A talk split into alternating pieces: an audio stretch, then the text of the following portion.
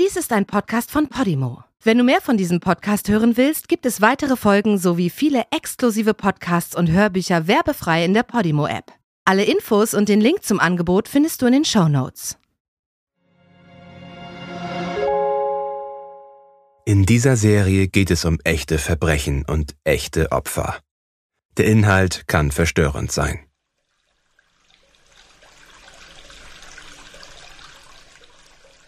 Was kommt da aus dem Wasserhahn? Es ist pechschwarz und stinkt grauenhaft. Das war schon so, als du unter der Dusche standest und das Wasser einen seltsam schwachen Druck hatte. Warum hast du dich für genau dieses Hotel entschieden? Du hast das Internet durchforstet. Du hast die Geschichte von dem verschwundenen Mädchen gelesen. Natürlich verschwinden hier in Los Angeles die ganze Zeit Menschen. Sie verlassen die Stadt, wenn sie nicht mehr Teil dieser verrückten Gegend sein wollen. Gehen zurück zur Farm oder nach Kanada, wo das Mädchen herkam, von dem wir jetzt sprechen. Ihr Name war Eliza. Sie war eine Studentin und wird jetzt seit zwei Wochen vermisst. Genau das Hotel, das du dir ausgesucht hast, ist der letzte Ort, an dem man sie gesehen hat. Du hast sogar das gruselige Video aus dem Aufzug gesehen, in dem es so scheint, als würde sie sich verstecken. Sie schaut in den Flur, um zu sehen, ob jemand hinter ihr her ist. Sie scheint Angst zu haben. Sie drückt jeden Knopf im Aufzug, doch die Tür lässt sich nicht schließen. Es sieht so aus, als würde sie mit jemandem auf dem Flur sprechen. Du bist in einem Hotel, das nicht einen, sondern gleich zwei Serienmörder beherbergt hat. Ein Hotel, in dem das Böse schon oft zu Gast war.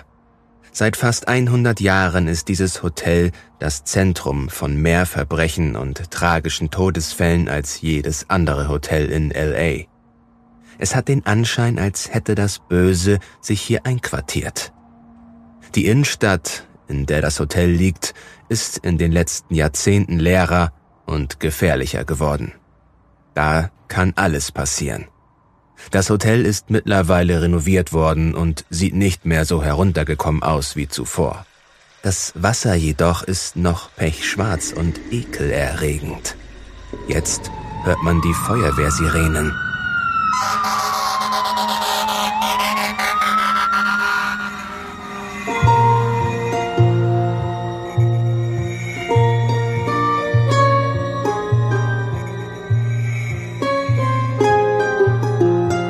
Mein Name ist Gerrit Koch. Willkommen zu den Horrorhotels.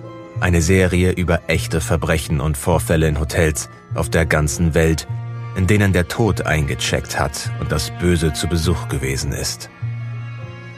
Ein Hotel ist in der Regel ein schöner Ort für einen Besuch. Dein zweites Zuhause, der sichere Ort im Urlaub. Aber nicht in dieser Serie. Hier schauen wir in den Hotels vorbei, wo das Böse zu Besuch war. Dabei kann es sich um ganz gewöhnliche Hotels handeln. Einige von ihnen sind sogar ausgesprochen luxuriös. Sie wurden leider nur von einer unvorstellbaren Tragödie heimgesucht. Und dann gibt es die Orte, von denen man fast meinen könnte, sie seien für einen Mord erschaffen worden. Wie das berüchtigte Hotel Cecile in Los Angeles. Willkommen zur ersten Folge von Horror Hotels.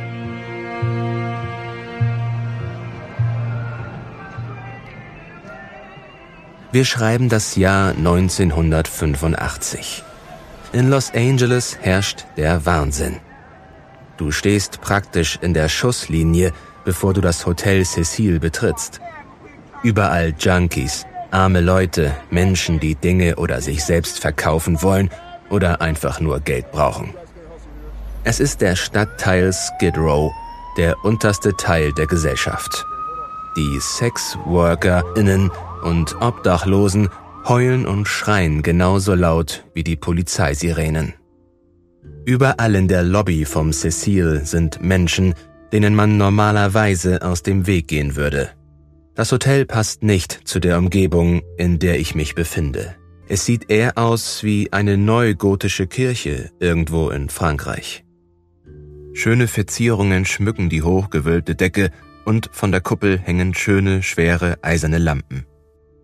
Sie beleuchten den glänzenden Marmorboden, der sich umrandet von großen Säulen bis hin zum Restaurant fortsetzt. Auf den Balkonen mit den handgeschnitzten Geländern, die den Empfangsbereich umschließen, ist es jetzt halbdunkel. Von hier aus hat man einen Überblick über die kommenden und gehenden Gäste. Ein riesiges Mosaik sorgt für Farbe in der Lobby. In der Ecke stehen Palmen. Früher muss es schön gewesen sein. Aber die Idylle ist passé. Mann, was sind das für Typen? Siehst du den Kerl da drüben, der nur in Unterhose an den Wänden auf und abläuft? Schwarze Augen, halblanges Haar, billige Tattoos, ekelerregende Zähne. Was sind das für dunkle Flecken an seinen Armen? Ist es Farbe? Er flüstert dem Rezeptionisten seinen Namen zu und bittet um seinen Schlüssel. Er bekommt ihn. Nur in diesem Hotel kann man fast nackt durch die offene Lobby gehen, ohne Aufmerksamkeit zu erregen. Jeder ist für den anderen unsichtbar. Hier findet der unterste Teil der Gesellschaft für ein paar Stunden Schlaf. Überall auf den Fluren sind Obdachlose, Betrunkene und Drogenabhängige zu sehen. Es ist kaum zu erkennen, ob sie lebendig oder tot sind. Ich hoffe, ich schaffe es bis ins Zimmer. An der Tür dort drüben hängt ein Bitte nicht stören Schild. Das sollte ich besser mitnehmen. Ich schließe die Tür hinter mir und lege die Kette ins Schloss. In der obersten Etage des Hotels schließt sich der unheimliche Mann aus der Lobby ebenfalls in seinem Zimmer ein. Zimmer 1402. Man sieht ihm an, dass er erschöpft ist denn er ist wackelig auf den Beinen. Wenn man ganz genau hinschaut, kann man sehen, dass die Farbe an seinen Armen Blut ist. Es ist nicht sein eigenes.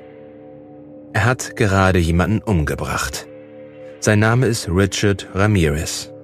Aber die Öffentlichkeit kennt seinen Namen noch nicht. Später wird er als Night Stalker bekannt. Einer der berüchtigsten Serienmörder der USA. In dem schäbigen und heruntergekommenen Hotel Cecile ruht er sich tagsüber aus, während er nachts seine Morde plant.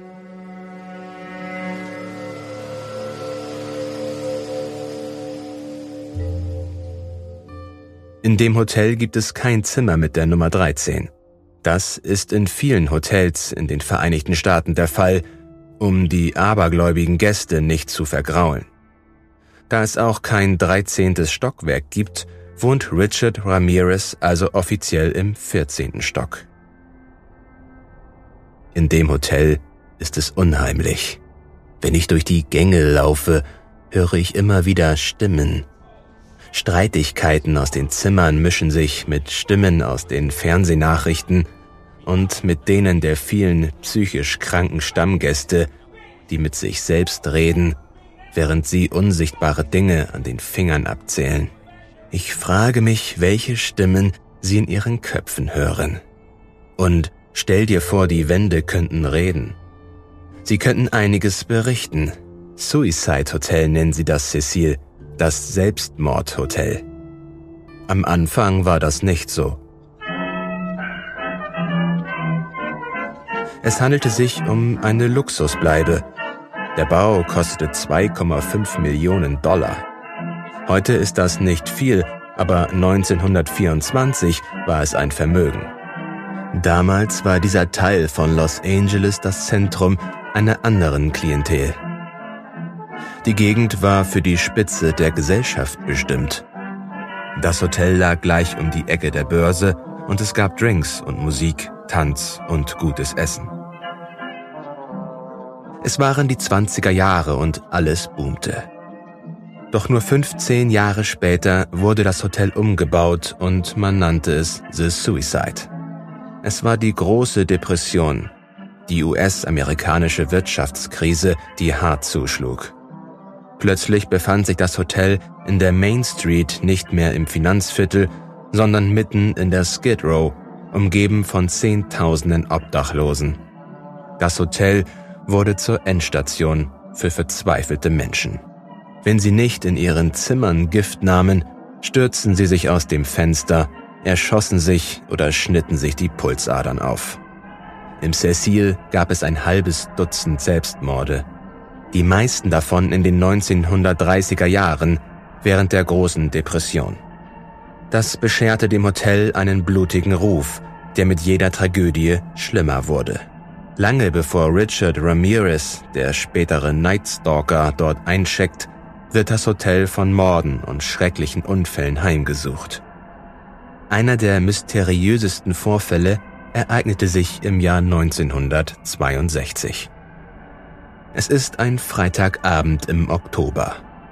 Die Polizei wird ins Cecil gerufen, wie schon so viele Male zuvor. Zwei Personen liegen in einer Blutlache auf dem Bürgersteig vor dem Hotel. Eine junge Frau und ein älterer Mann, beide tot. Es dauert eine Weile, bis die Polizei die Puzzleteile zusammensetzt. Es stellt sich heraus, dass es sich bei der 24-jährigen Frau um Pauline Otten handelt, die zusammen mit ihrem Mann Gast des Hotels ist. Der tote Mann neben ihr ist aber nicht ihr Mann. Die Eheleute hatten sich heftig gestritten. Unglücklich und verzweifelt sprang Pauline aus dem Fenster im neunten Stock. Sie war auf der Stelle tot, was tragisch genug war. Noch tragischer ist, dass sie bei dem Sturz einen Obdachlosen traf, der ebenfalls auf der Stelle tot war. George Garnini war sein Name. Er hatte die fallende Frau nicht kommen sehen. Das erkannte man daran, dass der tote Mann noch die Hände in den Taschen hatte. Sogar der Bürgersteig rund um das Cecil war gefährlich.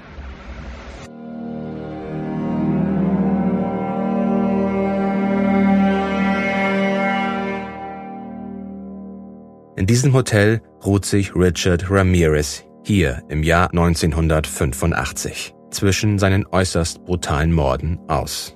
Jetzt verlässt er Zimmer 1402. Es ist früh am Abend. Er geht zielstrebig den Flur entlang, nimmt den Aufzug nach unten und verschwindet im Menschenmeer der Stadt. Er stiehlt ein Auto und fährt ohne Ziel durch die Vororte von Los Angeles. Er sucht ein Opfer er guckt nach offenen Fenstern, nach einem offenen Garagentor oder einem freistehenden Haus. Alle sind für ihn potenzielle Opfer.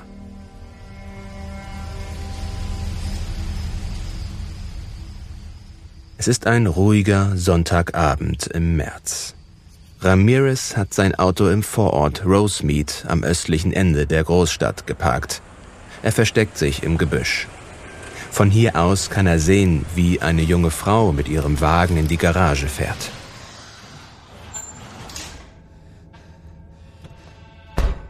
Er geht zielstrebig auf sie zu und richtet eine Waffe auf ihren Kopf. Wortlos kommt er näher, bis er mit der Waffe kurz vor ihrer Schläfe stehen bleibt. Ihr Name ist Maria. Sie schafft es gerade noch ihr Gesicht mit der Hand zu bedecken, dann schießt er. Sie spürt einen heißen Schmerz in der Hand. Es fließt viel Blut. Aber die Kugel hat genau den Schlüssel getroffen, den sie mit den Fingern umklammert und ist dadurch abgeprallt. Verwirrt und verängstigt sieht sie zu, wie der Mann an ihr vorbei durch die Garage in die Wohnung geht. Ihre Freundin Dale ist noch dort. Dale hat von der Küche aus gesehen, wie der Mann immer näher kommt. Jetzt kann sie seine Schritte hören. Er betritt die Küche. Sie versteckt sich hinter einem Tisch. Für ein paar Sekunden ist alles still. Dann schaut Dale auf, um zu sehen, ob er noch da ist. Da steht er. Draußen hört Maria einen lauten Knall aus dem Haus und sieht den Mann wieder herauskommen. Sie versteckt sich hinter einem Auto, als er sie erblickt. Er richtet seine Waffe auf Maria. Schießen Sie bitte nicht nochmal, fleht sie ihn an. Erstaunlicherweise senkt er die Waffe und läuft davon. Erschüttert steht sie auf und geht zögernd in die Wohnung hinein. Ihre Freundin liegt tot auf dem Küchenboden, getötet durch einen Kopfschuss. Vielleicht bereut Ramirez, dass er nicht beide umgebracht hat. Vielleicht ist er auch in einem Rausch. Er bleibt in der Gegend und nur eine Stunde später findet er ganz in der Nähe sein nächstes Opfer, die 20-jährige Studentin Victoria. Sie wird in ihrem Auto angehalten. Plötzlich taucht ein großer Mann mit dunklem, lockigem Haar am Fenster auf. Er zerrt sie vom Fahrersitz und feuert mehrmals ab, bevor er Richtung Stadtzentrum flieht. Sicher zurück im Hotel, im Zimmer 1402, kann Ramirez die Nachrichten auf dem kleinen Schwarz-Weiß-Fernseher verfolgen und sehen, wie seine Taten Angst und Schrecken in ganz Los Angeles verbreiten.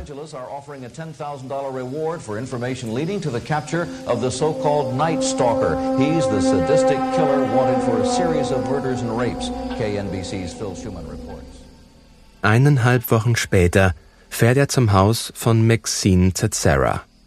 Dort war er im Jahr zuvor eingebrochen. Ihr Haus liegt in Whittier, einem Vorort östlich von Los Angeles.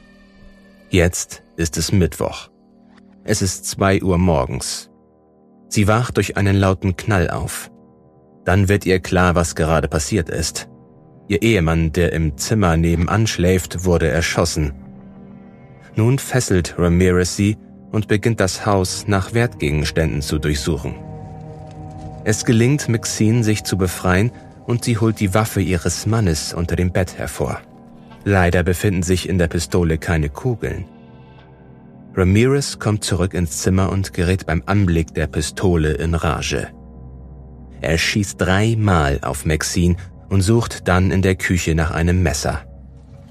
Als die Leiche von Maxine Tetzera später im Schlafzimmer gefunden wird, bietet sich ein grausames Bild. Maxines Nachthemd ist zerrissen. Ihre Wange, Hals, Brust, Bauch und Unterleib sind mit tiefen Schnitten übersät. Ihre Augen sind rausgeschnitten. Ramirez nahm sie als Souvenir mit.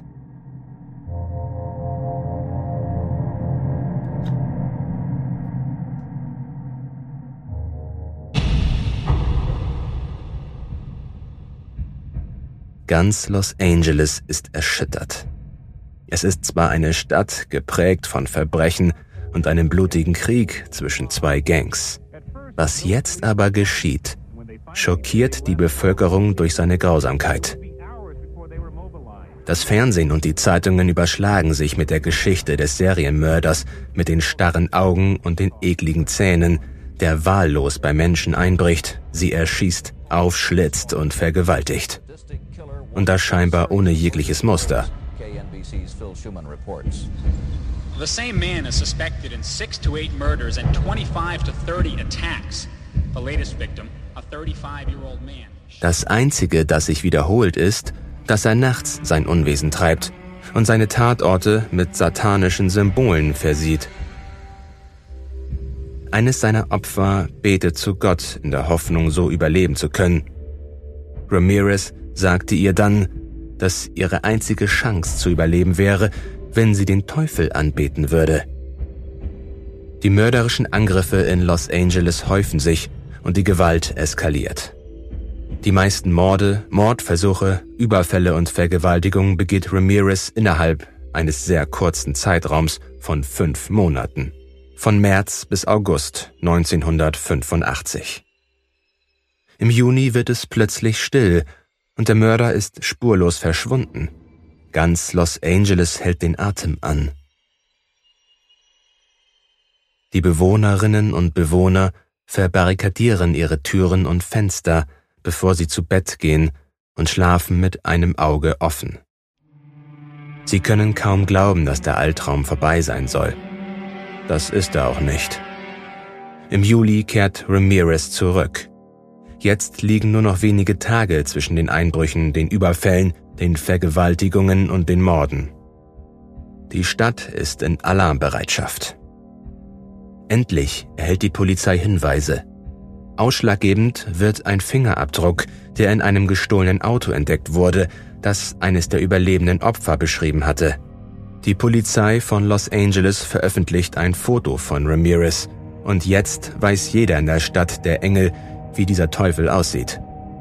Er kann sich nicht mehr verstecken, nicht einmal im Cecil. Richard Ramirez wird am 31. August 1985 verhaftet. Er versucht mit einem gestohlenen Auto zu fliehen, aber eine Gruppe Passanten erkennt ihn und holt ihn ein. Weitere wütende Menschen kommen hinzu und bedrängen ihn so sehr, dass er erleichtert ist, als die Polizei auftaucht und ihn mit auf die Wache nimmt. Der Prozess enthüllt die vielen grausamen Verbrechen, die Ramirez in so kurzer Zeit begangen hatte. Er scheint das Böse in Person zu sein, wenn man von seinen bestialischen Übergriffen, Vergewaltigungen und versuchten Morden hört. Für seine Taten benutzt er nicht nur Schusswaffen, sondern auch Hämmer, Macheten und Messer. Insgesamt hat Ramirez 14 Menschen getötet und viele weitere Leben wurden durch ihn zerstört. Im Prozess erfahren wir mehr von Richard Ramirez. Es ist, als würde man das Rezept für das Böse hören, das Entstehen eines Mörders. Ramirez war das jüngste von fünf Kindern einer Einwandererfamilie aus Mexiko. Als kleiner Junge wurde er von seinem Vater, einem ehemaligen Polizeibeamten, geschlagen und misshandelt.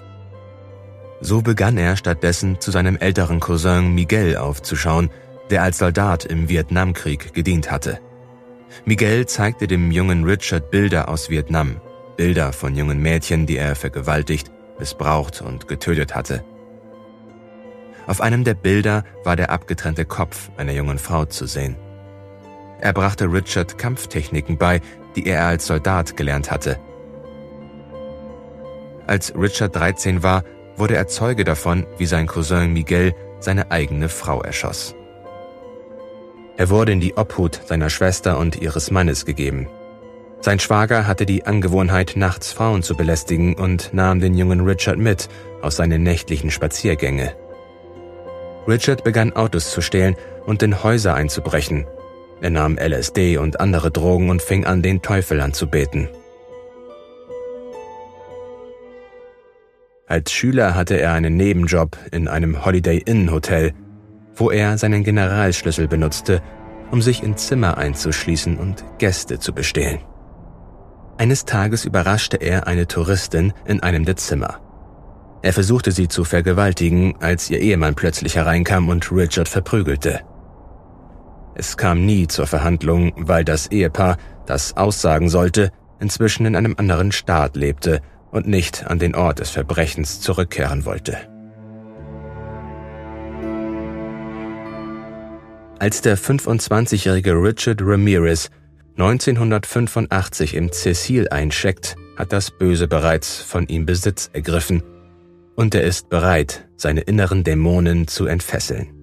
Ramirez wird wegen insgesamt 13 Morden, 5 versuchten Morden elf Vergewaltigungen und 14 Einbrüchen zum Tode verurteilt.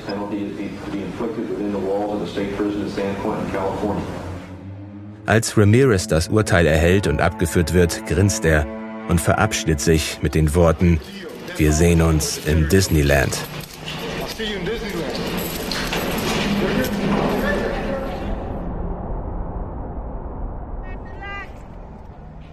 Es ist 1991. Sechs Jahre nachdem der Serienmörder Richard Ramirez ganz Los Angeles in Angst und Schrecken versetzt hat. Im Jahre 1991 ist er nur noch eine ferne Erinnerung im Cecil. Der Zustand des Hotels und der Gegend haben sich nicht verbessert. Es gibt jetzt noch mehr Obdachlose und Drogenabhängige. Die Crack-Epidemie wütet in den Großstädten der USA, nicht zuletzt auch hier. Das Cecil ist ein Hotel, das man nur besucht, wenn man keine andere Möglichkeit hat, wenn man sich verstecken will oder wenn man als Tourist ein Interesse an Verbrechen hat. An einem Sommertag im Juli checkt ein gut gekleideter, gut gelaunter Mann ins Cecil ein. Er ist nicht groß, 1,67 Meter, wirkt fröhlich und hat eine bemerkenswerte Ausstrahlung, die ihn viel größer erscheinen lässt. Er spricht Englisch mit einem leichten Akzent. Österreicher. Er sagt, sein Name sei Jack Unterweger. Er bittet darum, in Zimmer 1402 wohnen zu dürfen, dem alten Zimmer von Richard Ramirez. Zu seinem Glück ist dieses Zimmer verfügbar. Er geht zum Aufzug und lächelt breit. Er freut sich darauf, hier den nächsten Monat zu verbringen. Der Hotelmitarbeiter wirft dem freundlichen Mann einen kurzen Blick zu. Noch ist nicht ersichtlich, dass das Cecil gerade von einem zweiten Serienmörder besucht wird.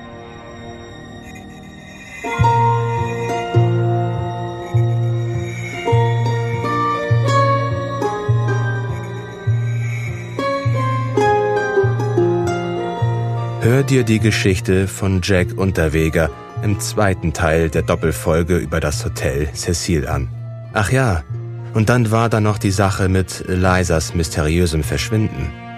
Der Grund für das eklige Wasser wurde gefunden. Die vier Wassertanks auf dem Dach wurden untersucht. In einem davon wurde die nackte Leiche von Eliza Lamb gefunden. Die kanadische Studentin wohnte seit einigen Wochen im Cecil und ging nachts auf das Dach. War sie allein? War sie alkoholisiert? Wurde sie getötet? Wollte sie Selbstmord begehen? Die Polizei schloss ein Verbrechen aus, aber der Fall bleibt bis heute ein Rätsel. Das war das letzte Mal, dass ich in einem Hotel wie dem Cecil direkt aus dem Wasserhahn getrunken habe.